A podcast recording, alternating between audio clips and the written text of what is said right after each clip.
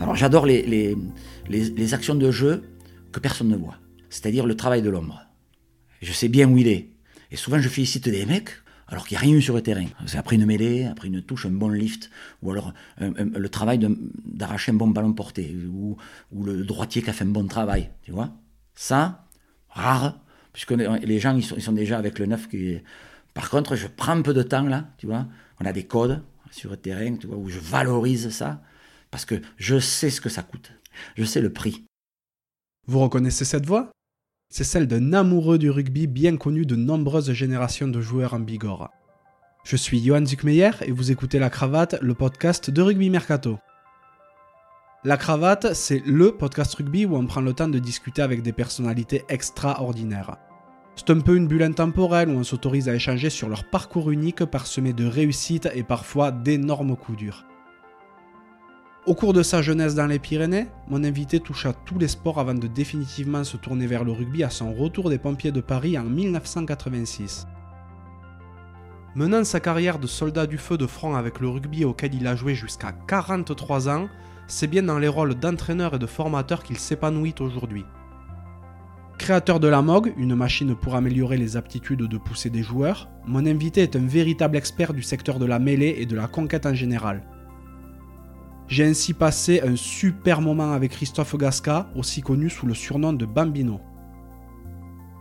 Véritable passionné, sa connaissance de l'univers des pompiers et de celui du rugby lui permet de bâtir des ponts en termes de management entre ces deux disciplines, pourtant très éloignées de prime abord. J'espère que vous vous régalerez autant à écouter ce grand féru de transmission que nous nous sommes régalés à échanger ensemble. Si ce podcast vous plaît, n'hésitez pas à le noter 5 sur 5 sur Apple Podcast, à laisser un commentaire sympa et à le partager autour de vous. Ça fait super plaisir et ça aiderait vraiment la cravate à se faire reconnaître. Trêve de bavardage et place à la conversation.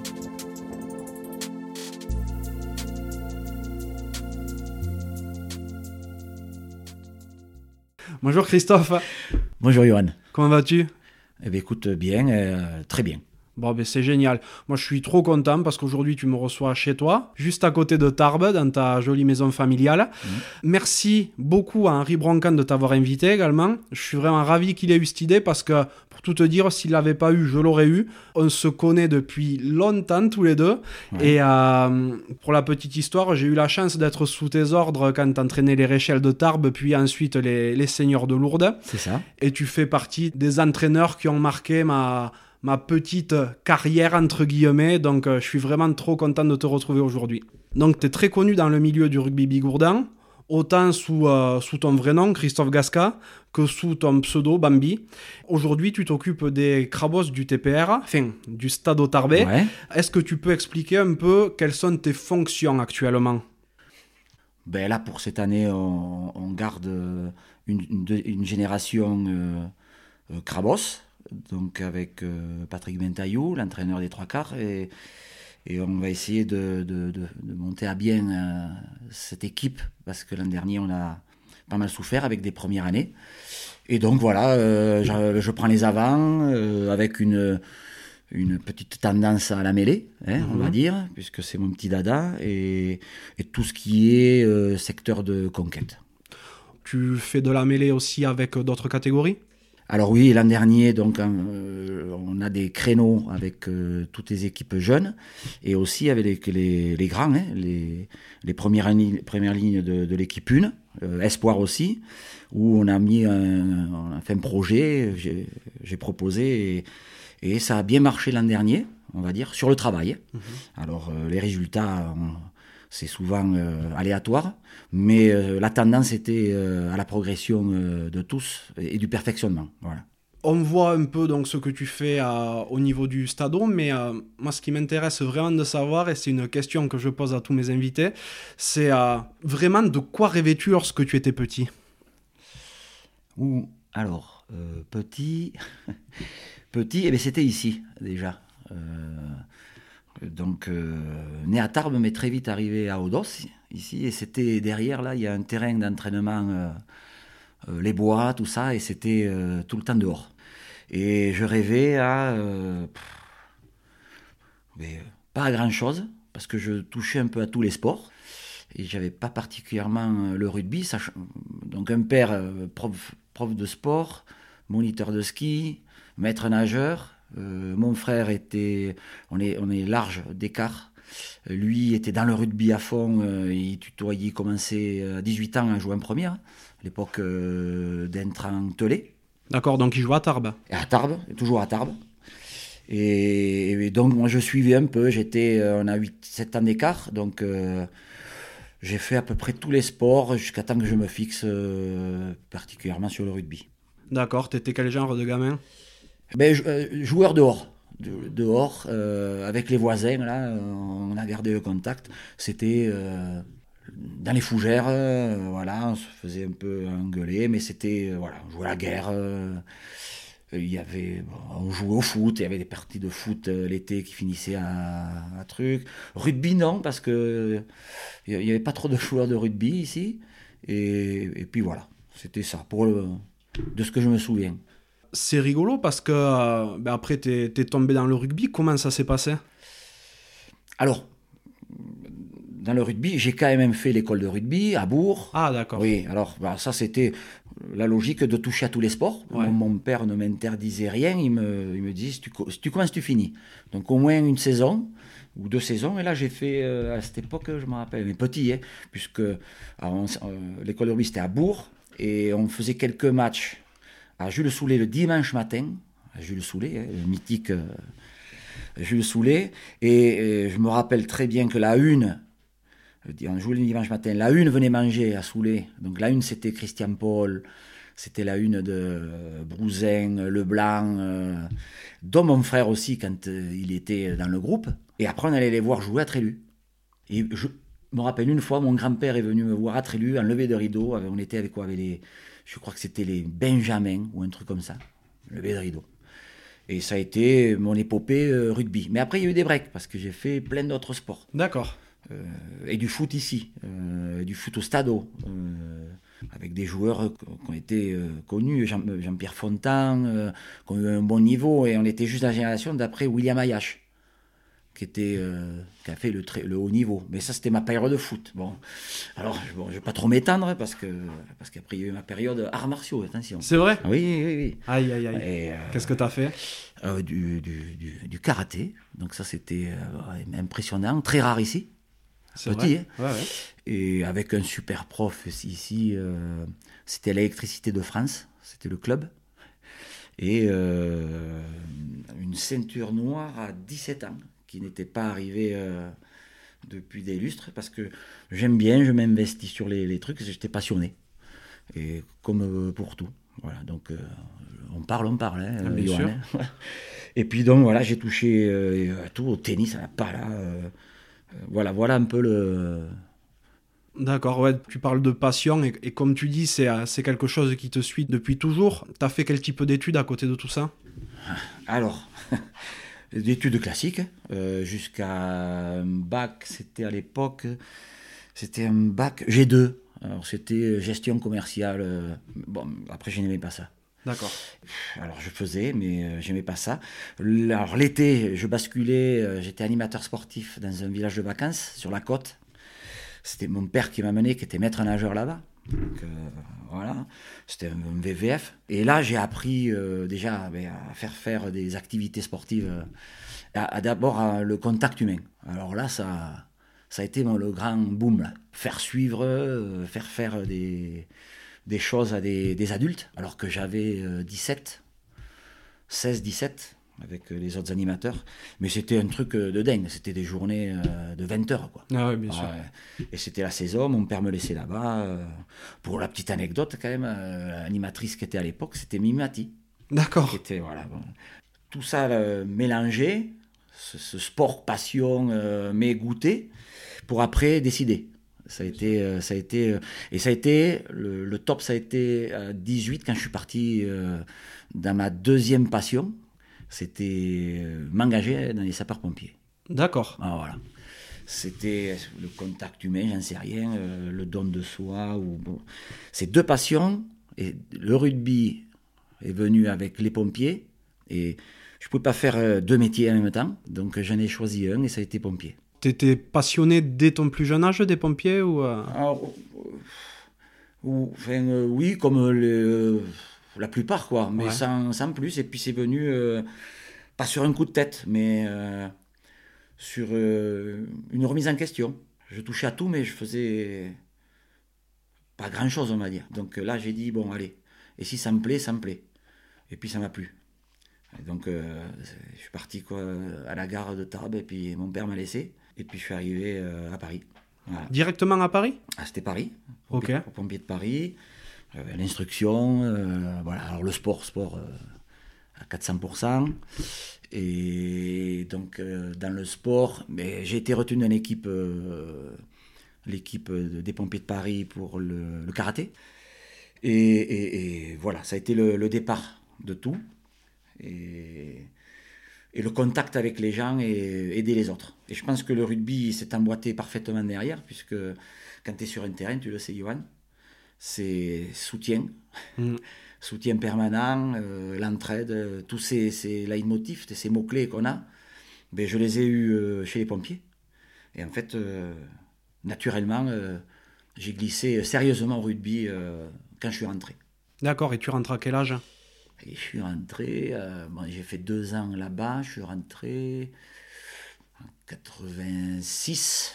J'ai, je suis revenu au stade Jules Soulet, voir euh, comment c'était. Puis là, euh, de suite, National B. Ok. National B, alors là, c'était, euh, l'épopée, l'époque à Papy Datas. Mhm. 88 en plus, c'est l'année de la finale. Alors 86, j'arrive. 86, 87, c'était. Alors là, l'équipe 1 commençait à monter en, en, en- en puissance. hein. Avec la B, euh, on faisait des, des qualifs tous les ans. 88, c'est apothéose, quoi. Apothéose de l'équipe 1 qui fait le parcours comme, jusqu'au Parc des Princes, euh, qui finit Tarbagin. Et euh, la B, nous, on fait un demi-finale contre Toulon. Quoi. Donc euh, voilà. Et la- les cadets, cette année-là, sont champions de France en levée de rideau, avec toute l'équipe euh, Charlie Laran. euh, et, euh, et Tarbes avait été euh, rouge et blanc pendant euh, 15 jours. Tu m'étonnes, ça devait être énorme. hein. Ah oui, et là, pour, alors là j'étais au meilleur, meilleur loge. C'est-à-dire que. Voilà, la petite anecdote, c'est que l'équipe 1 voulait absolument que la B vienne avec eux. Mhm. Ah, ça c'est bien. Ouais, et on est arrivé en avion, euh, quelques heures après eux, on a mangé le soir après la finale avec eux, on était invités, donc c'est des souvenirs euh, de rugby et de, de- et de gars, quoi. Oui, oui, ça je te crois volontiers. T'as joué combien de temps? Alors, à, à partir de là, de 86, j'ai fait 14 ans, 14 saisons. L'équipe 1, euh, c'était très compliqué. Avec des- il y avait des pointures. euh, mais en 80, euh, 95, 16, 17, euh, ça a commencé un peu. euh, tu vois, commencer à, à avoir pris un peu, de, un peu plus d'âge. Et au poste de, de pilier, euh, tu le sais, quand on est jeune, c'est, on est un peu tendre. Mhm. Donc là, voilà, ça commençait à, à être bien. Et puis après, j'ai fait sur de la de l'équipe une, euh, et même comme, euh, comme le vin, quoi. en Ouais. T'as bien vieilli? Ah non, mais je ne sais pas si c'est euh, les pompiers avec l'entraînement physique, Ouais. mais ça a été euh, pour moi de mieux en mieux, puisque j'ai fini mon dernier match à 43. Purée, c'est bon ça. Ouais. Donc euh, voilà. Et donc 14 ans à Tarbes. Et Superbe. ouais. T'es toujours resté à Tarbes? Ah non, euh, après, c'est arrivé à la fusion en 2000. D'accord. Donc fusion Tarbes-Lannemezan. Ouais, ouais, c'est ça. Et ben là, ça passe pro. Hein. Mhm. Donc, euh, déjà un peu vieux. Donc là, on part avec quelques-uns à Bagnères, Fédéral 1, hein, et on passe 4 ans. Très très bon souvenir, dont une, une des phases finales avec une qualif presque au bout. D'accord. Le Fédéral 1, c'était euh, c'était assez sympa. Quoi. Voilà. Euh, alors, euh, pour mon petit, euh, mon petit parcours de rugby, hein, avec mon, j'ai fait joker, on va dire, en espoir, en, en pro, dans l'année 2004-2005. D'accord. T'avais quel âge Alors j'avais 39 ans. Et C'est alors, c'est un truc. J'entraînais déjà. hein. Moi, j'entraînais très tôt l'école de rugby. Tous les joueurs de Tarbes avaient leurs gosses, qui, étaient, qui avaient leurs gosses. Donc, j'ai entraîné les miens, poussins, machin, ci, cela. Et j'étais en cadet, je crois. J'entraînais les cadets B. euh, tranquillement. Mais je jouais, euh, j'avais joué jusqu'à Bagnères. Et puis, euh, problème en espoir. Et cette année-là, une dérogation arrive de la Fédé. Les premières lignes avaient une dérogation des plus de 25 ans. Et là, on me, on me tape du pied. et l'entraîneur des avants, c'était La Tuile, Alain Tellet D'accord. avec Jérôme Flouss, que- qui n'est plus là, hé- hélas. Euh, donc voilà, c'est on me demande. Et puis euh, au départ, c'était faire un quart d'heure. Et puis tu finis euh, à faire les matchs entiers. Ah ouais. Alors c'est bon, très bon souvenir. hein. Tu m'étonnes. Puisque là, les, les joueurs qui étaient en espoir, c'était, c'était ceux qui montaient, descendaient de, de pro. Donc, c'était, voilà, et on en finit.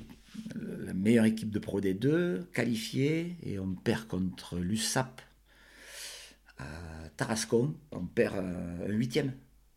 À mon avis, euh, quelques mois avant, tu t'aurais jamais pensé à ça. Ah, mais non, ah non. Et euh, on a fait des matchs, on a fait à Bayonne, à Mont-de-Marsan. C'était... Et alors là, j'ai rencontré euh, des homologues de mon âge. À l'époque, à Agen, il y avait euh, Grenka qui avait fait une pige. D'accord. Et à Biarritz, quand on a joué contre Biarritz, c'est Emmanuel Meunieux. Ok. Donc c'était, il y avait les vieux.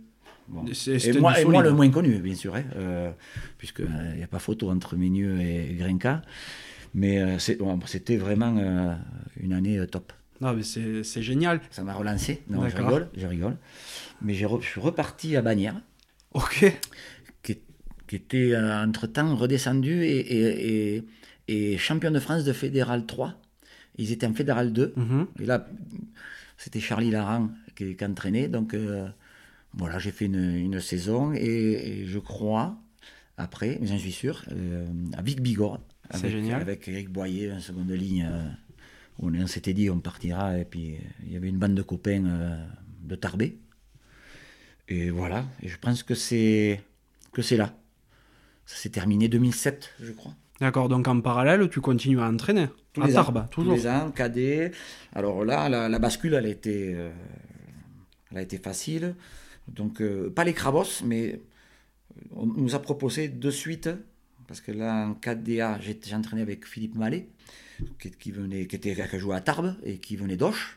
Et on a basculé, ils nous ont demandé à Henrichel.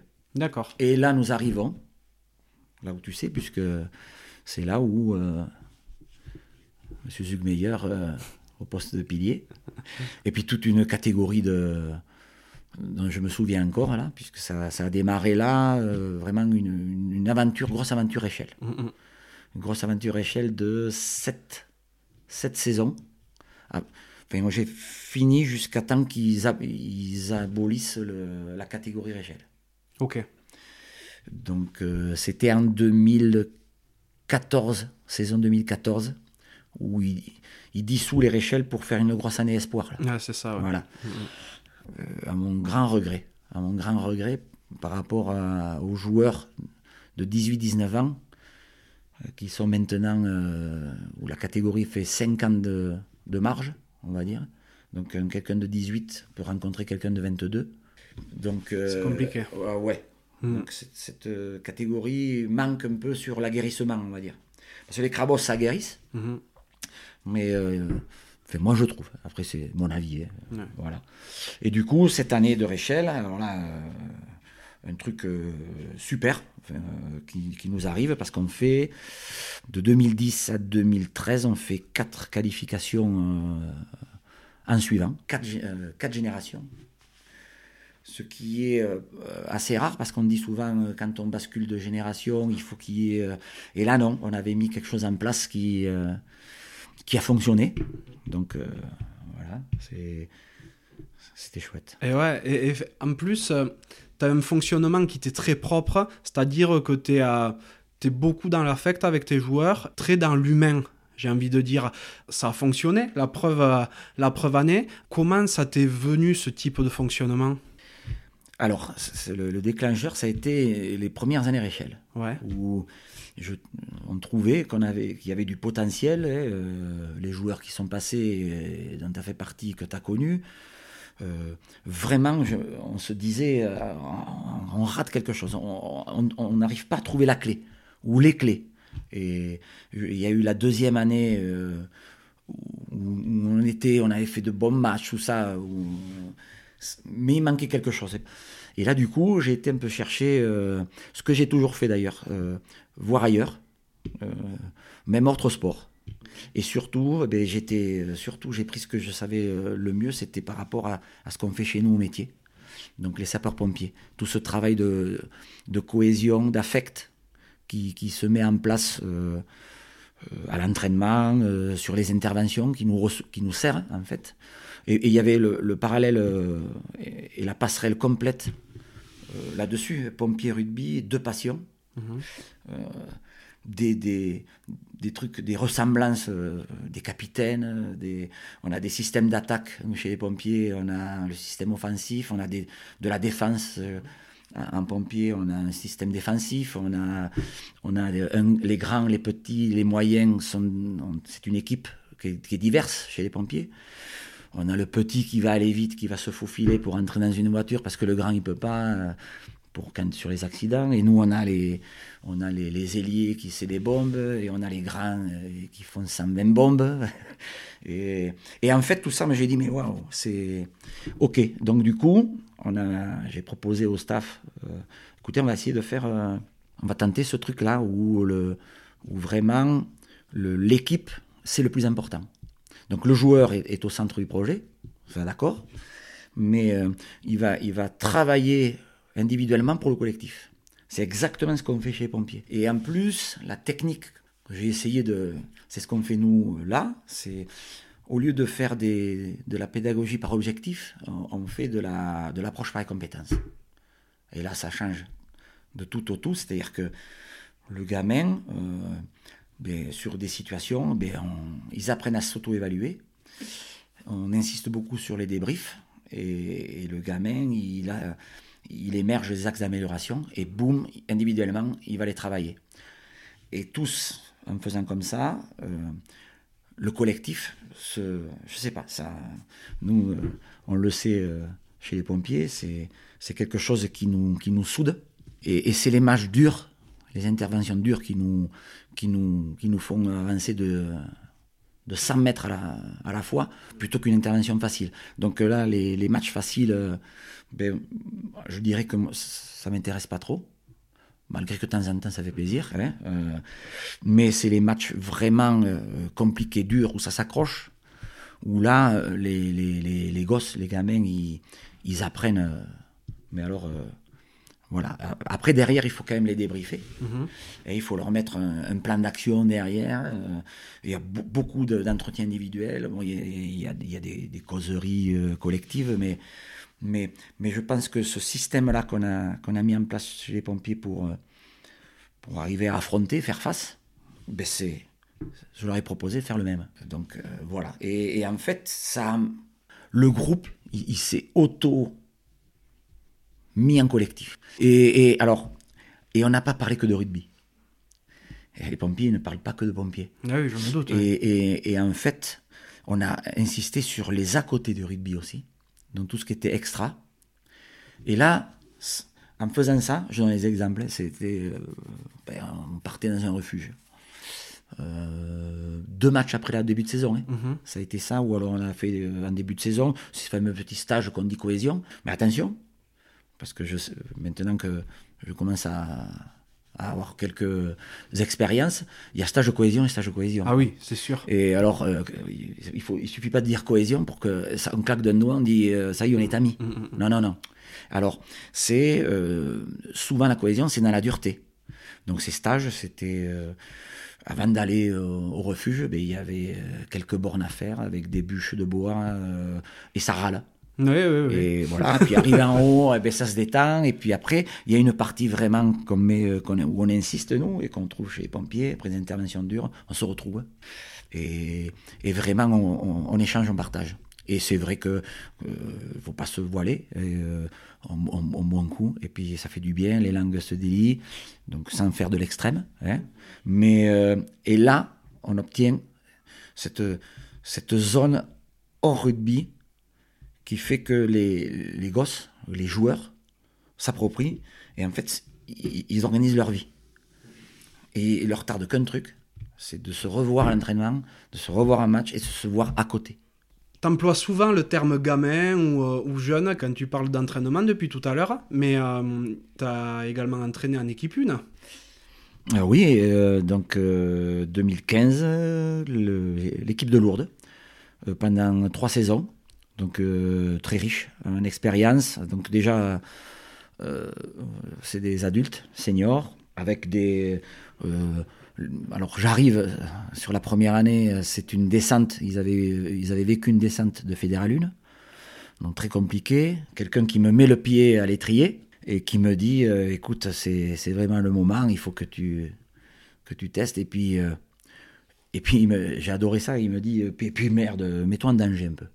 Alors c'était pas un danger euh, comme j'ai dans la, profession, mais c'était c'était un autre danger quand même. Mais, mais là, là, là, là, on est à nu. Et, et là, oui, là, c'est tu repars au, au, charbon, c'est-à-dire dans la conception et dans l'adaptation au, au public, enfin au public, euh, c'est-à-dire aux joueurs et au passé, alors lourde bien sûr, et à tout, ce- qui va avec, mais les joueurs, c'est quand même des joueurs qui étaient euh, de très bon niveau, Fédéral 1, bon une descente ok, mais euh, euh, quand même des, soucis, il y a pas mal de départs, par contre pas mal d'arrivées, donc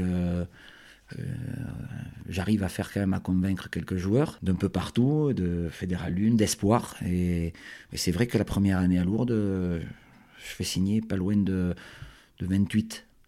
Donc heureusement, parce qu'il y avait eu des départs. Mais très jeunes, hein, les recrues, hein, très jeunes, mais, euh, mais, euh, mais prometteuses. Donc voilà, une première année euh, où. Alors il n'y a pas de qualif, et, hélas. Là, ça échoue pas loin de la qualif. Ah oui, mais c'était compliqué. C'était compliqué. euh, prendre, il faut prendre les marques et puis, et puis là, tu as une, une- une obligation de résultat. Ouais. Comme je dis, il y a les droits et les devoirs. Euh, L'équipe de jeunes le devoir de s'amuser, de, prendre du plaisir, alors que l'équipe 1 a, le devoir de résultat. Donc il y a ça qui pèse, mais euh, qui est- c'est pas non plus euh, ouais, euh, le truc. Mais bon, voilà, on se qualifie pas et donc l'année l'année qui suit, le staff change. Et je crois que c'est la seconde année qui est la meilleure. Et on a un match important qu'on gagne à, Marmande. Et ça, voilà, et on se rate la, la qualif pff, à l'avant-dernière journée. Voilà, donc c'est peut-être un autre match nul à Orthez qui, je vois, je me rappelle encore. hein. Donc, euh, parce que ça marque. Donc la deuxième année, on était, pff, vraiment là. Et puis la troisième, on rechange de, de staff. Donc, je n'étais pas forcément euh, d'accord. Mhm. Parce que par rapport à ça, maintenant l'expérience me dit, si on s'engage quelque part, déjà, un, qu'on qu'on choisisse le staff, et, et deux, qu'on ne change pas tous les ans. Quoi. Ouais, bien sûr, c'est la stabilité qui. Donc euh, du coup, voilà, troisième année, euh, avec euh, Jean-Paul euh, très compliqué. Donc voilà, donc trois ans. Mais alors hy- hyper riche, hein, hyper riche en, en rugby, en émotion, machin. Donc du coup, ça me propulse à, à être libre. Et dans la foulée, c'est Nico, Nicolas Larague, qui, qui était avec les jeunes au Stadeau, avec qui j'ai joué la dernière année au Stadeau, en 2000, Ok. en 99, Nicolas Larague, énorme joueur de, de rugby, notamment euh, passé par Perpignan. à Perpignan, alors euh, Grenoble. Et, et du coup, euh, on se retrouve. Il me dit Qu'est-ce que tu fais? Et Donc voilà, on prend les, les cadets Mhm. euh, de- du Stadeau. Une, une bonne saison avec des, des- des bons joueurs. Euh, pas, de- pas de qualif.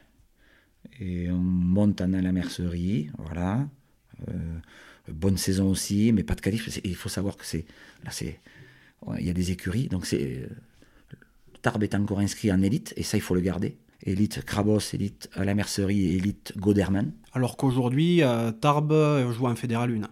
Voilà. Donc je crois qu'on est le dernier, un des derniers clubs de Fédéral 1 à, à être dans, invité dans cette euh, qualifié dans ce- dans- à ce niveau-là. Euh, malgré nos moyens, on a toujours, et ça je, je veux bien le dire là ici, c'est qu'on a toujours eu des joueurs euh, qui sortent. Parce qu'on a, euh, je ne sais pas si c'est le climat, si c'est la montagne ou si c'est le, le, le truc, c'est que voilà, on a des, jeunes joueurs prometteurs et, et voilà. Et que qu'on continue à, à travailler avec eux. Et ouais, ouais. Et qui brillent ailleurs après, mais bon. C'est, ça, c'est. De toute manière, on les poussera toujours à aller euh, le plus impossible et on est content quand il y en a en équipe de France. Bien sûr. Ouais. Est-ce que tu penses que euh, on peut arriver avec une même approche peut-être entre ben, des jeunes que tu avais eus et des seniors que tu as eu par la suite? Alors, l'esprit oui, mais l'adaptation, c'est il faut adapter au public en fait, il faut adapter aux joueurs ce qu'on qu'on va proposer. Mais pour être euh, être intervenu pendant sept ans au centre de formation à Tarbes, avec euh, Jean-Charles Laran. Euh, on avait le secteur pro.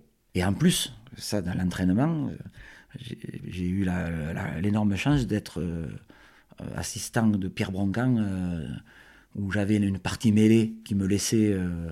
donc, c'était des, c'était des packs très gros et puis travailler la mêlée pendant deux ans. Donc c'était énorme en charge de la mêlée euh, euh, avec la vidéo, tout ça. Et au centre de formation, on avait de, très bons espoirs en devenir euh, très bon, d'ailleurs qu'on que je retrouve ou en Pro D2 ou, ou alors qui n'ont pas pour X raisons, mais on les retrouve à Fédéral 1 partout. Quoi. Mmh, mmh, mmh. C'est, alors ici, avec euh, Lannemezan, Bagnères et, et, Tarbes. Il y a de quoi. Il y a, il y a vraiment de quoi. Et euh, donc voilà, il suffit de l'adapter, de l'adapter à qui j'ai en face. Et, et, c'est faisable. J'aime bien euh, prendre exemple sur euh, ce qu'avait fait. alors attention, en étant humble, on va dire, j'adore Honesta. J'écoute souvent Herrero. Euh, alors, c'est pas des trucs, mais ils, ont une, une, vision de, de, préparer Urios. Euh, alors je dis pas les prénoms, hein, désolé, excusez-moi, mais c'est parce que ça me vient. Et, euh, Henri Broncan, donc euh, j'ai eu la chance aussi de travailler au, centre de formation avec lui. Une fois que son fils était, parti de Tarbes à Bordeaux, mais on peut faire faire des choses qu'on pourrait dire qu'on peut faire un cadet, mais version là c'est la vitesse après. Alors, un petit truc que je me demande et que j'ai jamais pensé à, aborder avec toi, c'est que quand tu entraînes, je sais pas si c'est toujours le cas, mais en tout cas à l'époque, tu faisais très très souvent référence aux têtes brûlées. Est-ce qu'il y a une raison à ça? Et alors, euh, ben, euh, oui, alors oui, alors euh, la, primo raison, ça a été ben, euh, chez les pompiers, à l'Incorpo, aux pompiers de Paris, chaque section qui rentre, elles sont surnommées. Donc euh, on avait eu, nous, euh, un gars, alors on était une section qui venait du sud, avec des accents, alors c'était Marseille, le sud, et c'était les Landes, quoi, en passant par Tarbes. Donc il nous avait pris, à l'époque c'était la sortie des, têtes brûlées, et il nous avait dit, ben, vous, ça sera les têtes brûlées, la section des têtes brûlées. Ok. Ça nous, alors ça nous est resté, machin, parce que chez les pompiers, on, on donne beaucoup de noms, de surnoms. Ça fait partie en plus des techniques de, de groupe, ce qu'on appelle le management de groupe, où ils s'identifient à ce qu'on appelle à... ils appartiennent à un club, à un maillot, à une, histoire, tout ça, mais, mais ils ont un, truc euh, un peu secret à eux. Euh, tu vois, les, les, les, handballeurs, tu vois, les barjots. C'était équipe de France quand même. Ah, oui, oui. Mais les, les barjots, les experts. Et j'ai dit, nous, on va surnommer un peu les têtes brûlées. Alors, j'ai été servi de mon expérience. Et puis, euh, je sais que moi, je pars toujours sur les trucs qui, ont été euh, histoire réelle, euh, de faits. Les têtes brûlées, c'est vraiment vrai. Mais ça a été romancé par la série qu'on connaît. Mais j'ai eu le, livre, on m'a offert le livre, justement. Et en fait, le gars qui a, qui a, mis en place cette escadrille, il l'a fait parce qu'il avait mis en place des nouvelles techniques de combat. Et il y a, dans sa technique de combat, je, me rappelle, il parlait d'ailier, presque d'avant-centre, enfin, où c'était vraiment une organisation euh, sportive. D'accord. Et, euh, et, en fait, en finalité, quand même, les têtes brûlées, euh, pour la petite anecdote, ça a été la plus grosse escadrille du Pacifique Sud à avoir autant de résultats. Donc le, le commandant, c'était à l'époque, c'était Bowington, mais bon, c'est resté dans la série. On m'a appelé après Bambi Bowington, bref. Et en fait, c'est resté. Et, et, à chaque catégories que j'ai entraînées, on, donne des surnoms, on, donne, on nomme une équipe, euh, mais que ça reste entre eux. Hein. On se fait des t-shirts, des trucs comme ça. Mais en fait, il y en a une où on a fait une, saison où on avait fait euh, Band of Brothers. Mm-hmm. Ok Et puis c'est vrai que les têtes brûlées sont restées. Et c'est vraiment quelque chose aussi qui rentre dans, euh, dans la prépa mentale. Des ancrages, ce qu'on appelle les ancrages, une identité. Et des fois, c'est, ça allait loin, quoi. Ah oui, oui, je confirme. Parce que les, les gars euh, ont fait des repas tête brûlée, on fait des t-shirts, bon, bref. Alors voilà, c'était la petite anecdote, mais qui, qui, est, euh, qui est explicable. Et C'était, ça coulait de source. C'est c'est drôle parce que quand on est dedans, en tant que joueur, on ne pense pas forcément à tout ce qu'il y a derrière, toute la réflexion que tu as pu avoir pour arriver à ça. Et ouais, c'est, c'est, c'est voilà, c'est vraiment rentrer dans le. Ah, c'est, la gestion de groupe, c'est la vie de groupe, c'est vivre, sentir, c'est, pour avoir euh, quelque chose de commun après. C'est-à-dire, euh, je pense que là, cette escadrille, là, quand il partait au combat, euh, c'était pas euh, joli tous les jours, quoi. Par contre, il s'était fait une réputation. Ouais. Et, et notre équipe, finalement, eh ben, elle s'est fait la propre, leur propre réputation. Puisque, pour l'anecdote, quand on a baptisé la première équipe Tête Brûlée, c'est la première qualif. Et on a gardé ce nom où on a fait une notion de succession. Ça, c'était vraiment pour le. où on a gardé père-fils. Donc, les, ceux qui montaient, c'était les fils. Donc, il y avait une, une, une cérémonie, tout ça, où tout le monde l'a réclamé au bout d'un moment. Alors, je vais un peu au-delà du rugby, mais finalement, si on, s'ils font ça et que ça se retrouve après, parce que ça se retrouvait, c'était, on était aux anges. D'ailleurs, les têtes brûlées, tu l'as amené jusqu'à Lourdes. Oui, parce qu'en fait, c'est comme on avait des, des, des, des codes euh, verbaux, et du coup, ça rimait avec, euh, Lourdes. avec Lourdes, comme Tarbé. Et bien voilà, on a, j'ai, j'ai voulu prolonger, me faire un petit truc, mais c'est, c'est quand même resté. Ouais, mais c'était un peu plus compliqué euh, avec les grands. Il, il fallait, il fallait avoir peut-être une autre. euh, Mais ça a marché. Ça a marché, mais. Donc il y en a qui se reconnaîtront, puisque je l'ai tarabusté, même à minuit, une heure du matin. euh.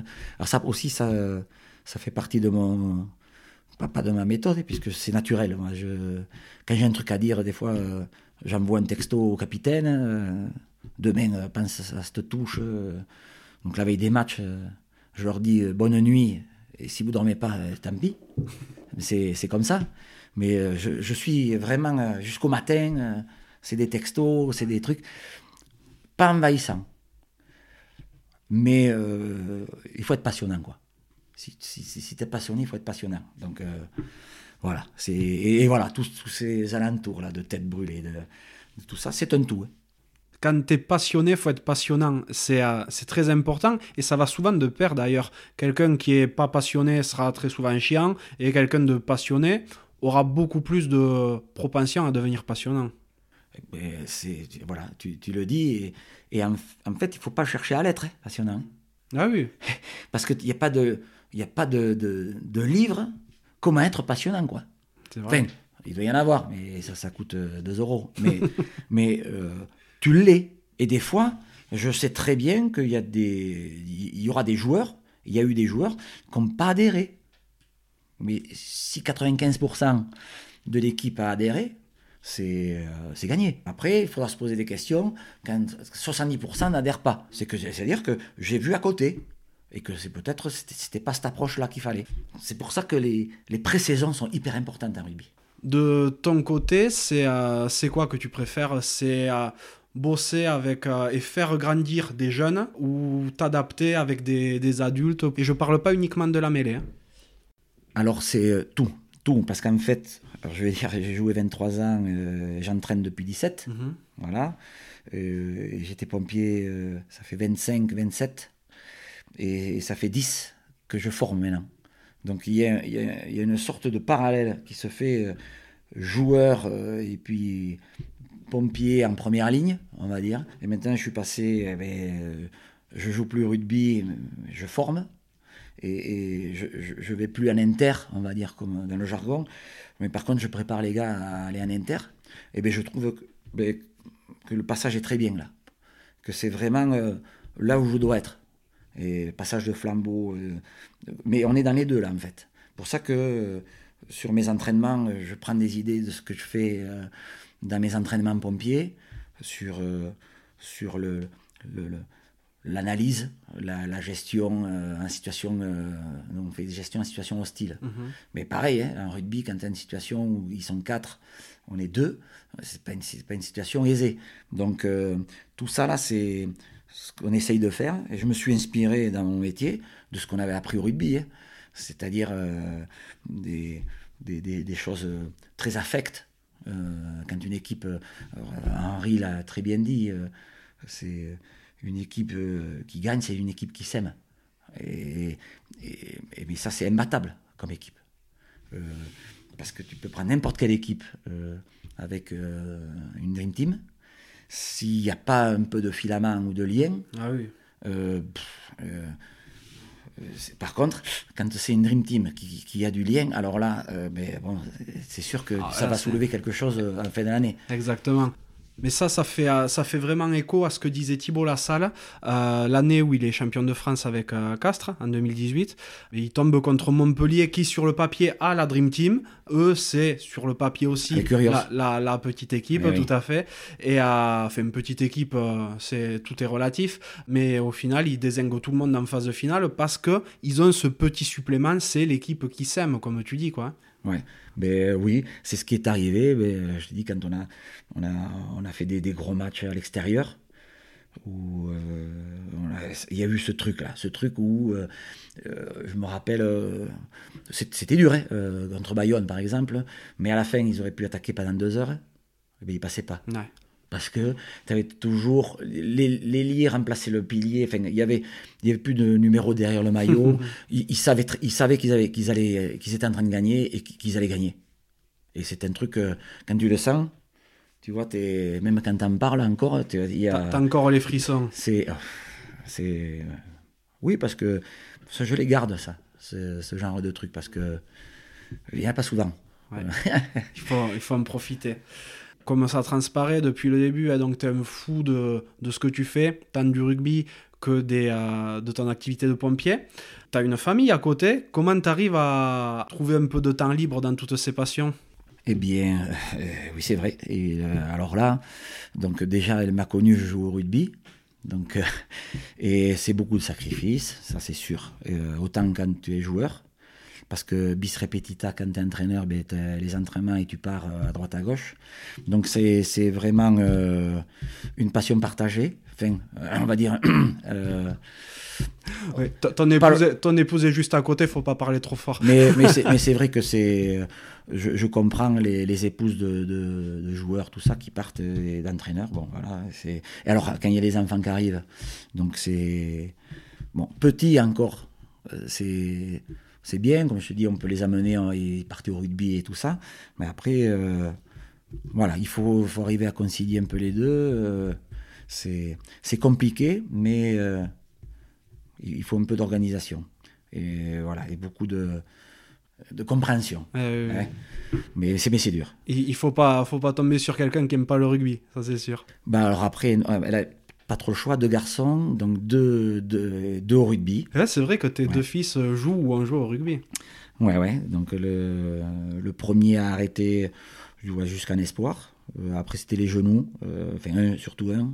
Le second, il joue encore. Et, et, et puis voilà, super, quoi, parce que très content. T'approches de, de la retraite, je suppose. Ah oui, 55. Ouais. Et, mais bon, j'ai encore 4, années. euh, Je suis rentré quand même euh, un, peu, un peu plus tard ici. Donc euh, il y a eu des décalages qui font que, mais moi ça me. Voilà, ça me... Mais oui, effectivement, ça commence à. Et ouais, du coup, qu'est-ce que tu as réfléchi à, à l'après? Tu vas te consacrer à fond dans l'entraînement rugby ou comment tu le vois? Pour l'instant, là, je ne vois pas arrêter. Euh, il faudrait. Parce que, parce que quand, quand tu adores. Enfin, je sais pas. Ne serait-ce que même si tu Admettons, tu n'as plus d'équipe, ça peut arriver. Mhm. Tu n'as plus d'équipe, mais t'as toujours, si tu as toujours un gars qui va toquer à ta porte, elle dit Eh, j'ai deux, deux jeunes piliers là, à former, tout ça. Et si j'ai le, le lieu, l'unité de lieu et le, et le truc, il y aura toujours. Il y aura toujours, euh, moi je donnerai toujours euh, ce qui se fait. Parce qu'en plus, quand même, c'est que j'ai pas, j'ai pas arrêté euh, mes connaissances de mêlée quand j'ai arrêté de jouer bien sûr. C'est que là, je regarde la reprise qu'a eu du Super 12, là, les premiers matchs, les Chief, là, les, les premiers matchs euh, au monde depuis le Covid. Qu'est-ce qu'ils avaient mis comme euh, nouvelle astuce, on va dire, pour essayer de prendre de vitesse ou euh, les appuis ont changé Alors je regarde. Et là, poum, je m'enregistre le match, je focalise, je fais un focus sur, le, sur la mêlée, sur les attitudes, pour voir, parce que eh, ils, ont dû essayer peut-être quelque chose. J'aime bien gratter pour voir les, pieds, euh, ainsi de suite. Le mmh. talonnage, est-ce qu'ils ont changé C'est repassé pied gauche, pied droit, les techniques de poussée des secondes lignes. Il ne faut pas qu'on reste. Je veux surtout pas, à un moment donné, m'arrêter sur euh, c'est bon, je sais. Mmh. Parce qu'en fait, je ne sais rien. C'est, c'est, il me tarde de voir les prochains matchs d'équipe de France, euh, le top 14, machin, d'aller voir, euh, d'aller voir les, ici à côté euh, les matchs. Quoi. Je pense pouvoir dire sans prendre trop de risques que le jour où tu es à la retraite avec les pompiers, tu vas regarder 40 fois plus de matchs. 40 fois, ouais. et, puis, et puis si c'est pour aller avec les jeunes, c'est avec les jeunes. Si c'est pour... pour alors, tu disais qu'est-ce que tu aurais aimé, tu vois, bien connaître. Hein. Euh, parce que c'est assez dur, rentrer dans un staff. Ouais. Rentrer dans un staff en disant, euh, ben, euh, tu prends la mêlée, par exemple, tu vois. Mhm. Là. c'est vraiment voir un petit peu. je, l'ai eu à peine un peu, tu vois. Mais vraiment, dans un, gros staff, comment, comment ça, ça bourlingue, quoi. Est-ce que, voilà, est-ce que, pareil, ça fait. Pareil, c'est pas ça que je veux, mais voir, oui. Voir, ouais, tester. tester. Venir voir, machin, les, Ça, ça, ça me boiterait. Et puis, le pied que j'ai pris avec les, les deux ans avec les pros, où ils, écoutent, mais plus presque qu'un jeune. C'est-à-dire, euh, ça, ça écoute, c'est vraiment. C'est pas ils veulent pas reproduire, mais ils sont à la recherche de la perfection. Donc pour ça, ils écoutent, ils n'arrêtent pas une miette. Et ce qui m'a fait plaisir, c'est que, tu vois, j'ai pas de nom. J'ai pas de nom. Mais ce que je leur apportais, leur donner des réponses. Donc, euh, ça me fout que je sois euh, international, champion du monde de, trucs. Ils adhéraient parce que je devais sûrement correspondre à, à ce qu'ils attendaient. Et puis surtout, comment c'était amené. Donc ça, c'est après propre à chacun, hein, mais, euh, mais j'aime bien bien amener. Voilà, en fait, les choses. Et que le gars, il dit à la sortie de l'entraînement, et de l'entraînement. Ouais, c'est voilà, c'est l'entraînement que je voulais. Et voilà, fini. T'as as réussi ta mission. Exactement. Le mec, euh, maintenant, j'ai gardé des relations avec des, joueurs qui sont partis de Tarbes, des, mais loin, hein, loin. Hein. Tu parles avec une, euh, vraiment une passion énorme de la mêlée, hein. ça, il n'y a, y a aucun doute. Et à ce propos-là, d'ailleurs, tu as créé une, euh, une, machine pour apprendre la mêlée Alors, créer, un, grand mot, surtout un partenariat. donc déjà l'idée, elle, a germé de mon frère, euh, Olivier, qui euh, cherchait quelque chose pour euh, éviter les accidents d'une certaine époque, le rachis ou les mêlées, puisqu'on a connu les mêlées où, ça rentrait de très loin. Après, ça commençait à se rapprocher, touch, enfin, on a tout eu. Et euh, malgré cela, quand même, il faut préserver, et dès le plus jeune âge. Donc euh, ça a germé là-dessus, et puis il s'est associé de l'École nationale d'ingénieurs, euh, partenariat avec l'ENI. Ils ont mis en place une réflexion et une thèse.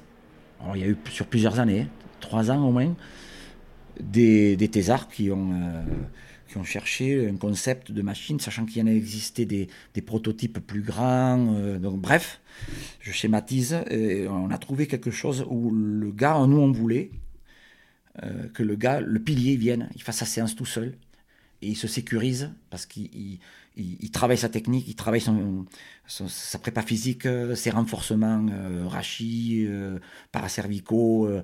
donc cette machine-là, c'est une machine bien sûr on se retrouve en position de mêlée. Hein, donc voilà, il n'y a pas de. Mais elle a été là où c'est la, la, partie vraiment extra où les, les, ingénieurs ils ont phosphoré énorme. Ça a été sur comment une, la force va va induire un travail positif, négatif sur le celui qui pousse, sur le pousseur on préfère dire pousseur que pilier, parce qu'en fait, le pousseur, c'est pilier, talon, seconde ligne, troisième ligne. On pourrait mettre même un trois quarts, puisqu'il va se retrouver dans la même situation sur euh, un, ballon porté où il se retrouve là, sur une, attitude de, nettoyage rec, c'est la même, les mêmes angles, puisqu'il y a eu une étude bioméca qui a été faite aussi par rapport à, cette machine, par les, ingénieurs, la position idéale, où là, tu es sûr que c'est le dos, c'est une poutre, tes, tes cuisses, c'est des vérins, et t'emportes tout. Donc euh, voilà, tu as des indicateurs où euh, tout doit se mettre au vert. Donc on a, on a mis en place, par rapport justement à la prépa mentale, une checklist. Quand le gars il va à la machine, donc euh, tant qu'il fait une faute comme au ski, fais une faute de quart, et hop, de suite, ça paye cash. Ah ouais. Donc en fait, parce que cette machine, si tu fais pas bien, ben, tu peux te faire un tour de rein. Ou, Par contre, quand tu es la position idéale, le jeune cadet, puisqu'on a fait des protocoles de cadet, on a bouclé là, ça y est, cadet, première année, jusqu'à haut niveau. Haut niveau, on peut le dire maintenant, puisqu'on a été en, en 2007 à Marcoussis avec mon frangin, donc où où ils, sont, ils ont évalué 5, 6, 7 joueurs. Donc maintenant, ça, il y avait plus de, on peut en parler puisqu'il y a prescription, mais il y avait, il y avait un droit de, de silence là-dessus puisque la machine était en compétition avec une autre et c'est l'autre qui a gagné, c'est le, le T-Rex Ok. de, de Compiègne. Euh, eu, le- et cette machine, euh, donc on a eu euh, Sarzeski, Marconnet, Debatti, Peter de Villiers, et on a toutes les données. Puisque cette machine, elle a, les ingénieurs qui étaient, ils ont prévu un coussin euh, où on mesure hein, ben, la force euh, exercée, la vitesse de déplacement, mais aussi les pertes euh, verticales au bas. On a, des techniques, moi celle que j'adore la, la plus, c'est travailler par, par flanc. Flanc gauche, pilier, seconde ligne derrière et troisième ligne sur le côté. Et là, on passe au banc, au banc test. C'est-à-dire là, tu sais euh, où le seconde ligne. Après, ils discutent entre eux. hein. Mais là, c'est de suite, il- je veux que tu me pousses là. C'est est-ce que je suis bien derrière? Ça dure 5 minutes l'adaptation. Après, c'est synchro. ça, ça permet vraiment de d'avoir une, euh, une cohésion la plus grande possible. Et c'est un, euh, un concept que tu veux garder vraiment pour euh, Tarbes, la Bigorre, ou t'aimerais le développer à plus grande échelle? Alors non, on, le, développe, mais euh, on est en phase de commercialisation, mais c'est compliqué parce que ben, on n'a pas gagné au loto. Et, en fait, il y a toujours euh, des problèmes finances parce que tout le reste, on l'a. Tout le reste, on l'a. Euh, on a la chance d'avoir euh, un ambassadeur sur l'Afrique du Sud à qui on a, on a parlé du projet et qui est en train de le, de le monter D'accord. donc qui serait euh, en partenariat avec nous. Et alors c'est- vraiment euh, marrant parce que j'aurais préféré que ça que ce soit d'abord en France, Bien sûr. mais bon après euh, voilà c'est C'est un ambassadeur connu? Alors euh, oui c'est un ancien joueur euh, sud-africain, D'accord. mais bon je dis pas trop euh, parce qu'il est en train de se monter sa petite euh, il, fait sa sa pré-carrière son après-carrière donc voilà il a été euh, 28 sélections Ah oui, Oui, il, est- il est- il a joué aux Sharks dernièrement. d'accord. Mais voilà, donc euh, voilà pour cette machine qui. Aujourd'hui, professionnellement et, euh, et rugbystiquement, t'as trouvé ton équilibre, t'es heureux comme ça? Là, je suis dans la phase. euh, euh, je, passe quelque chose, je passe le message. euh, autant chez les pompiers, avec les jeunes recrues, autant avec les jeunes là, ou même les, plus grands. Voilà, je suis dans une phase où je dois vraiment tout leur donner. D'ailleurs, c'est un, mot phare aussi chez nous. J'aime bien le, le- truc, le don de soi, c'est une un signe intérieur de richesse. Ça, c'est un truc qui vraiment. euh, je crois qu'on me l'a dit euh, quand j'avais 18 ans. On m'a dit euh, quand je suis rentré à Paris. Il me dit jeune, ici on donne. Tu t'attends à rien en, en- en retour. hein. J'ai dit pas, pas de problème, c'est ce que je veux. Donne sans rien recevoir, c'est ça. C'est comme quand on dit la vocation, sais, c'est- la voie quoi. En fait, c'est ça quoi. Et que ce soit pompier, rugby, après j'ai jamais arrêté le, le rugby. hein. J'ai jamais arrêté une saison hein, que je sois joueur. Donc j'enchaîne euh, parce que je pense qu'il ne faut pas. Ouais. Ou ouais, c'était trop compliqué quoi. Après, si tu lâches, euh, voilà, c'était. Mais c'est ça là, ça tourne autour de ça là. Parce que ce qui me nourrit, euh, c'est ça. Et puis euh, voilà. Donc euh, c'est vraiment. tu vois, tu me fais parler, mais j'ai pas l'impression, tu vois, de de- d'être de, de, de faire ce qu'on fait ensemble là. L'impression de c'est rare quand je, je parle. Ah oui, oui. Et voilà, tu m'as mis quelques pièces quand même. Mais, mais c'est vraiment. euh, voilà, bon, et puis ça, ça, il y aura une trace. Pour... Exactement. Euh, et euh, on a fait un peu le tour de ton parcours professionnel rugbystique. Euh, Petit. Oui, un petit tour, un tout petit tour. Quand j'ai euh, entendu tes- tous tes 4 derrière, c'était, euh, il y avait des pointures. Quoi. Ah bah oui, mais bon, euh, être une pointure, c'est pas forcément avoir un nom qui est écrit dans les journaux. Si tu pouvais euh, reparler au petit Christophe, qu'est-ce que tu lui dirais? Euh, euh, si, je- je- à des endroits clés, je lui dirais, mais je ne le dirai pas, mais fais gaffe, il va t'arriver ça. Ouais. À des, à des moments juste clés. Après tout le reste, peut-être à des coups durs ou des trucs comme ça, euh, juste fais gaffe. Mais alors, je ne sais pas si ça arriverait, mais, mais ça serait ça, quoi. Mais autrement, je touche à rien. Et, euh, et si, si tu pouvais euh, du coup te dire fais gaffe à ça, est-ce que tu le ferais en définitive? Parce que ça changerait peut-être ton parcours. Et alors, c'est ça, alors, c'est euh, Marty McFly, alors. Et on changerait la, la courbe espace-temps? Ouais. Non, alors, pff, je te dis, la plus grande des trucs, je changerais rien, parce que peut-être que ces erreurs-là m'ont fait ce chemin, quoi. Et, voilà, quoi. Donc, finalement, si, si je pouvais revenir, je me regarderais. Je me regarderais faire. Parce que j'aimerais bien revenir, tu vois. Tu serais spectateur de ta vie, quoi. Avant. Ouais. Bon, voilà, ça y est, c'est le, le quart d'heure où ça, c'est pas ramerie. Non, non, non, mais, mais, mais ça, ça. D'accord. Il y a une question que j'aime beaucoup poser et qui se rapporte au, au titre du, euh, du podcast. C'est à, à quoi voudrais-tu mettre une cravate? Alors, oui, ça je l'entends euh, souvent. Alors, cravate. euh, Alors, je, le dis, mais c'est sous forme de question plutôt, parce que j'ai aucun. euh, c'est. A-t-on besoin d'autant de d'agents pour, pour tous ces jeunes? Ou alors, je reformule ma question, c'est. Attention, c'est pas une question. Je, vois hein, comment ça évolue. hein. Le rugby, avec euh, ces jeunes, ces formations, on vient les chercher très tôt. Et je dis aux agents, faites attention, et, même à des parents agents. Ça, c'est deux cravates là qui. Alors certains, hein, mais pas tous, heureusement. mais quand je vois partir des, gamins euh, tôt, déracinés, et, et après qu'on ne voit plus. Si encore on était sûr que oui, euh, il est prêt. Il...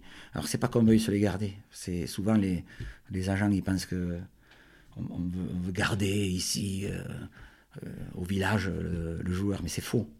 C'est c'est une juste une, un plan, c'est-à-dire un, plan où le joueur est un projet où le joueur là. Est-ce, quel est le mieux Qui parte maintenant? Est-ce que c'est ça peut être bien, mais voilà. Moi je, je dis des fois. euh, des fois, je pose des questions à des agents. Je dis, OK, vous avez fait percer lui et lui. C'est vrai. Équipe de France, machin, OK. Et ces deux-là, qui venaient de là et là. Ah non, c'est vrai, ils ont pas.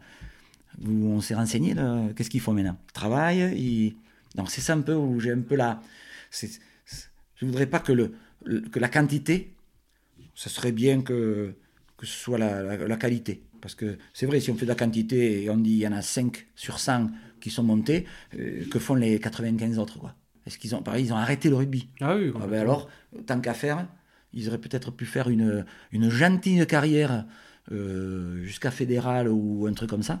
Alors, je vais me faire taper dessus parce que je suis, j'ai rien, je suis pas, euh, mais je vois, Mhm. je vois et surtout, moi j'écoute euh, ce que parlent les, les- les joueurs, les jeunes entre eux, machin. Euh, à 16 ans, un agent, c'est bon, c'est mon, coup- mon coup de, Ah ouais. c'est ça. Je, je vois tout à fait. Mais d'ailleurs, en, en off, avant qu'on commence à enregistrer, tout à l'heure, tu me parlais d'un jeune, sans que ce soit nécessaire de citer son nom, hein, qui a fait une super saison à, à Tarbes et qui va rester encore une année au Bercail avant de partir un peu plus loin. Alors oui, il n'a pas fait qu'une saison, c'est, il fait depuis qu'il, joue quoi. C'est, Ouais. Mm, mais voilà, il est, il est là, il a pris le choix et jamais, jamais, euh, je l'ai harcelé euh, en lui disant euh, euh, pars, va-t'en, reste ou j'en sais rien. Mhm. C'est, c'était juste une notion de, de voilà, de être bien dans sa tête et au moment opportun. Parce que la, la- la phrase qu'on entend tous des, gens, il, il va rater le train. Ouais. Il va rater le train de quel train? Alors, je vais me faire encore taper sur les doigts. Mais tant pis, vu que je suis rien. Oh, et, euh, faut pas dire et ça. non, non, mais euh, voilà, parce que euh, voilà, ce gamin, il, il a réfléchi et, et plein d'autres, et Ouais. plein d'autres. Mm. L'entourage, il fait beaucoup, je suppose, dans ces cas-là. Ah oui, l'entourage et, et- et puis ce, c'est, c'est les potes quoi. Enfin, alors après, c'est pas rester pote pour être euh, pote euh, et, et jouer à la baballe. Mm. C'est quand même, on est au plus haut niveau France, donc je dis, écoute, tu vas faire le même niveau euh, de l'autre côté. euh, tu le fais ici, et tu as ton école et, t'as- et tu as voilà, ta famille. mais c'est toi qui choisis. Encore une fois, j'accompagne. Je ne donne pas de, de directives. Comme l'entraînement, et je- euh, on ne leur donne pas l'entraînement. Par contre, le- le- je dis, ce qu'on n'a pas envie, mais euh, même pas, vous restez pas. Il n'y a que ceux qui, qui ont envie, qui rayent les dents par terre. Qui... Bah, après, à ce niveau-là, de toute façon, la sélection se fait toute seule. Si le gars a pas envie et qu'il a aucun euh, petit talent, euh, c'est c'est pas possible de toute façon. Oui, après il s'en aperçoit, mais, mais, mais je reste persuadé parce que euh, il y a beaucoup de devins en rugby, euh, en disant celui, celui-là il va percer ou un truc comme ça. Et, moi je reste beaucoup sur la. J'attends, hein, j'attends. Quand je vois, surtout cette tranche d'âge, euh, les pics de croissance, le, tout ce qui est autour d'eux, musculairement et tout ça, mais psychologiquement. Et oh, celui-là, toutes ces phrases, on les a entendues sur la talanquère. hein, celui-là, il, il franchira pas. J'ai un exemple euh, sur un, un neuf qui était tout petit, un jeune demi-mêlée, il fera pas la maille, il, fait, il rentre avec Montauban euh, en finale, je sais pas en quelle année, euh, c'était Montauban, je sais plus quel truc, il rentre, il venait de Tarbes. C'était presque un extraterrestre. Enfin, ah bon, et oui, voilà. C'est un peu pour couper l'herbe sous le pied à, à tout- euh, à tous ces Nostradamus là. sais. Euh, moi, je préfère rien dire parce que euh, des fois tu t'avances un peu et, et des fois tu dis euh, celui-là c'est un talent, il va il va partir sur Mars et puis tu t'aperçois que Il reste à quai, ouais. Exactement. De toute manière, je pense que enfin, si, si c'est prévu, ça va arriver. S'il a dans la tête, si le truc c'est sa ligne, s'il a la vocation, s'il a la passion, qu'est-ce qui qu'est-ce qui casse tout? C'est le mec, le mec qui veut. Mhm. C'est euh, c'est le mec qui a vraiment. Il faut vraiment qu'il ait des, des pépins de santé, euh, qu'il ait vraiment des, des, des ennuis, tu vois, des, une- en série, tu vois. Parce que quelqu'un qui met tout son envie, tout son truc, tout. C'est presque inarrêtable. Ah oui. Est-ce qu'il y a une question que tu aurais aimé que je te pose? Et que, à laquelle j'ai pas forcément pensé ou qu'on n'a pas abordé Euh, Peut-être oui, que j'aimerais. euh, pourquoi j'ai voulu entraîner C'est vrai, c'est capital d'ailleurs. Pourquoi tu as voulu entraîner?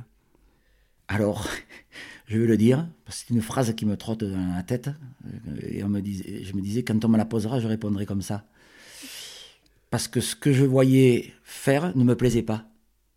Je, voyais comment se faisaient euh, les autres entraîneurs, et plutôt que de, critiquer sur le bord, en disant, mais c'est pas comme ça qu'il faut faire, j'ai dit, ferme-te là, et tu passes de l'autre côté à ton cas et t'entraînes. Et tu vas pouvoir enfin faire ce que tu avais pensé. Donc, euh, j'ai voulu faire entraîneur pour vraiment. Je pensais que ce qui, n'était, ce qui était là, ce que je voyais, moi, mais c'était pas comme ça qu'il fallait faire. Mais plutôt que de faire que critiquer, j'ai dit, j'y étais, puis voilà. Peut-être qu'il y en a un derrière qui, va critiquer ma, truc, mais c'est fait. Mais j'ai passé la balustrade. Voilà. Parce qu'il y en a pas mal qui. euh, on a des entraîneurs tout le long de la, truc, mais ça fait du bien. D'ailleurs, un petit message, ça, m'aide. Ça, ça motive, ça. D'entendre, d'être critiqué. Ou alors t'es cuit, quoi. C'est pas dur à supporter parfois? Non, on me voit souvent avec des, des petites oreillettes, Ouais, là. c'est vrai. les fameuses oreillettes. Euh, en fait, c'est de la musique très douce et très faible, hein. Euh, parce que bien sûr, euh, et j'ai personne dans les tribunes, mais, euh, mais, mais c'est quelque chose qui m'isole un peu pour que je me concentre sur le, ce que font les joueurs.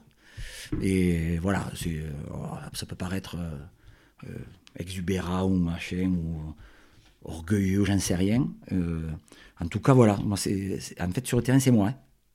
Et, et puis, c'est pareil à la caserne, quand, voilà, sur intervention, c'est, je change pas. Et c'est peut-être pour ça que, que j'y suis encore. Et en aucun cas, puisque là, on arrive vers la fin, que, que, cette discussion ne soit interprétée comme donner des leçons. Je, je, je pense ne pas l'avoir fait, mais c'est surtout, je m'en garderai bien. Je ne suis pas un donneur de leçons. Et je me trompe, et, c'est tant mieux parce que ça, ça me fait euh, vraiment, ça m'aide. Voilà. Après, c'est vrai que quand on dit à un jeune, tu fais tomber le ballon, c'est pas grave, c'est pas à peine de te le dire. Mais si tu le fais tomber dix fois de suite, là, quand même, il y a un petit truc. Voilà. Il pige de suite. Hein. Mm-hmm. Ce que j'aime bien dans une action de jeu, ça, j'adore. Alors, j'adore les, les, les actions de jeu que personne ne voit. C'est-à-dire le travail de l'ombre. Je sais bien où il est. Et souvent, je félicite des mecs alors qu'il n'y a rien eu sur le terrain. C'est après une mêlée, après une touche, un bon lift, ou alors le travail d'arracher un bon ballon porté, ou, le droitier qui a fait un bon travail, tu vois. Ça, rare, puisque les gens, ils sont, déjà avec le neuf. Par contre, je prends un peu de temps là, tu vois. On a des codes sur le terrain, tu vois, où je valorise ça, parce que je sais ce que ça coûte. Je sais le prix. Et les mecs, les mecs, au début, ils me disaient, mais pourquoi tu m'as dit ça au début? Mais après, ils ont pris l'habitude. Hein. Ah, après, c'était presque qu'ils attendaient que. Tu vois, la touche, on voit toujours le, preneur de balle. Mm, mm. Mais les deux en bas qui ferraillent, là. Il y a la caméra, elle n'y est pas. Pourtant, il, ça, ça, prend le couloir ou ça, ça, ça, se fait prendre le couloir et puis à la redescente, c'est chaque la place, la place de prise. C'est moi je dis euh, donc on faisait souvent des photos de match. J'aime bien prendre des instantanés de pas de pause, mais euh, et je les mettais dans les vestiaires. là, moi, c'était le meilleur exemple qu'on peut mettre dans la vestiaire. Ou une mêlée, on emporte, tu vois, un petit travail d'une fraction de seconde, tu vois. Et, tu vois que l'adversaire est en difficulté. Ça, je prends, la, photo était prise, je l'ai récupérée, un poster à trois, Et ça, ça, on rentre dans la psychologie, mm. ou le vestiaire, là, parce qu'il y en a un qui en a parlé, là, du vestiaire, c'est peut-être Henri, où, où c'est là que tout bascule, quoi. Là, c'est paradis ou enfer, quoi. Et ça, ça rentre euh, sur ces fameux euh, ancrages visuels qu'on fait avec des images, des mots-clés. On le voit maintenant dans les vestiaires. Ouais. C'est vrai que quand on joue sous tes ordres, on sait un peu commenter. Et, euh, et dans les vestiaires, c'est vrai, tu placardes des expressions, des mots-clés, des images. Et ça, c'est une technique qu'utilise également Christophe Furios je ne l'ai pas inventé, en fait. Ça, c'est tiré des, techniques qu'on a chez les pompiers, c'est des techniques, les, top techniques d'optimisation du potentiel, où on a un, outil, c'est le, le, tableau de visualisation. Donc le joueur, on travaille la visualisation, lui peut la travailler lui, mais on, en fait un externe. C'est-à-dire, il est dans le vestiaire, avec ses yeux, il, chope partout dans le vestiaire, il capte. Il capte avec les oreilles, les cinq sens presque. Et, et, et ces mots-clés, tout ça, avec l'œil balaye dessus c'est subliminal. Hein. Mais après, il y en a, ils ont, il y en a, ils, viennent, ils se plantent devant. Hein, pour bien le. Ah, parce qu'ils ont besoin de le regarder. à l'intérieur, peut-être qu'ils font une imagerie interne, il y a un dialogue interne dedans. Parce que chacun se prépare euh, différemment. Ils ont une sensibilité. Euh, ça fait un moment, je vois. Et, euh, c'est un peu comme les sept nains. Il y a, il y a Simplet, Curieux, Atchoum, tu vois, prof. On ne dira pas qui est qui. Hein. Non, mais, mais en fait, et c'est ça, il faut surtout pas qu'on ait les mêmes. Euh, d'ailleurs, tu le vois, investir, ça ne se prépare pas euh, euh, complètement. Il y a des moments collectifs où là, on fait, on fait l'union. C'est là où, avec des mots forts ou, ou pas, il y a des silences qui sont plus forts peut-être que des, que, des, que des voix. Et ben on a, j'ai pas tout vu, mais il y a eu, on a fait plein de choses quoi là-dessus. On a même testé des trucs pour voir. Il y a des trucs qui marchent du feu de Dieu. Je le dirais pas. Non, je rigole, mais je me garde les bottes secrètes. bien sûr. Euh, mais mais euh, ça c'est connu. Mais euh, transcender investir, c'est Herrero qui le disait. c'est c'est là. Hein. C'est là. Il est, il est arrivé à l'époque du Toulon où quand tu avais les louvets, que ça, ça rentrait il, préférait mourir. Alors, c'était un mot fort. Hein. D'ailleurs, je me rappelle de, de trois mots que tu placardais très souvent. C'était avancer, plaquer et combat. Alors ça, c'est vrai, c'était une, un, mémo technique que j'avais posé euh, sur plusieurs années. Parce qu'après, le mec, il, se le, quand ça allait mal, Tu vois, ils avaient trois, trois trucs à se dire euh, quand ils étaient au sol, un truc comme ça, ils se le disaient peut-être dans leur tête. Et ça leur donnait peut-être un coup de boost. À d'autres, euh, pas. mais je sais que on en reparle encore et ça revient souvent sur le. euh, un, un truc que, que j'aime bien euh, ne, ne pas entendre, c'est renoncer. Alors ça, parce que euh, c'est dire deux fois non. Et je leur dis aux gars, aux, gars, aux jeunes, hein, il est interdit de dire deux fois non. quoi. Peut-être une fois, mais, mais c'est fini. quoi. Donc renoncer, moi j'aime bien, et c'est Daniel Herrero qui, qui en parle parfaitement. quoi. Alors lui, il est dans les, dans les mots. quoi. Ouais. Et c'est. euh, Alors ça, ça m'avait. Et c'est vrai, quoi, en fait. C'est vrai, ouais. Ah, euh, on a renoncé, putain, on a dit deux fois non, c'est- pas possible. Il faudrait juste noncer alors. Peut-être.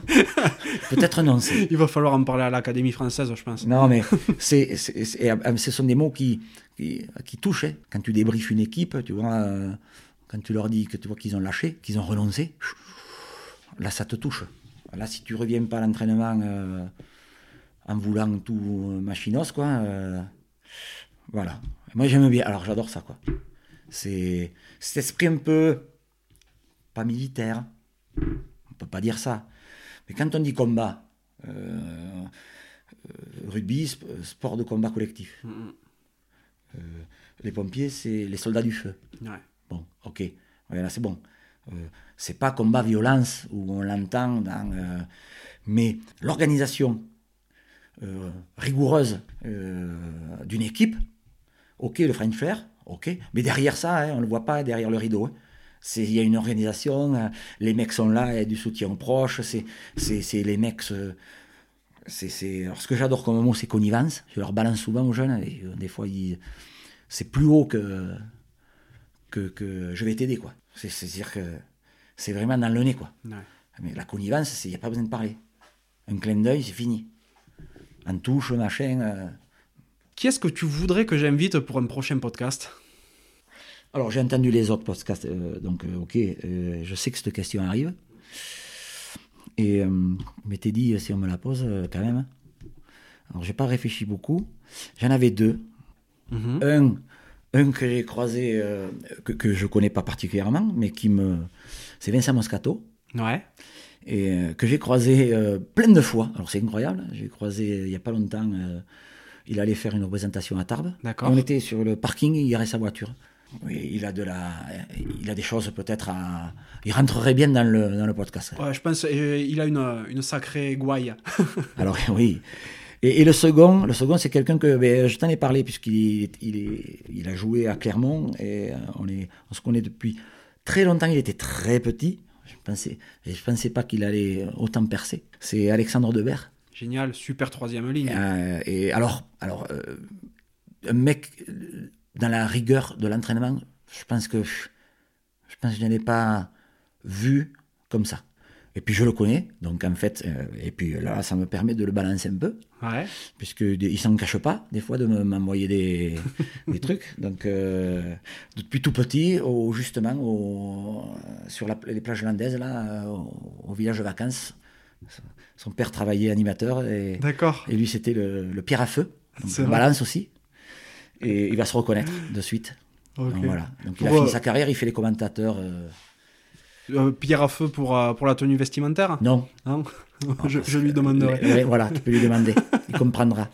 Pas de souci. Bon, ben, les invitations sont lancées pour euh, Vincent Moscato et Alexandre Debert alors.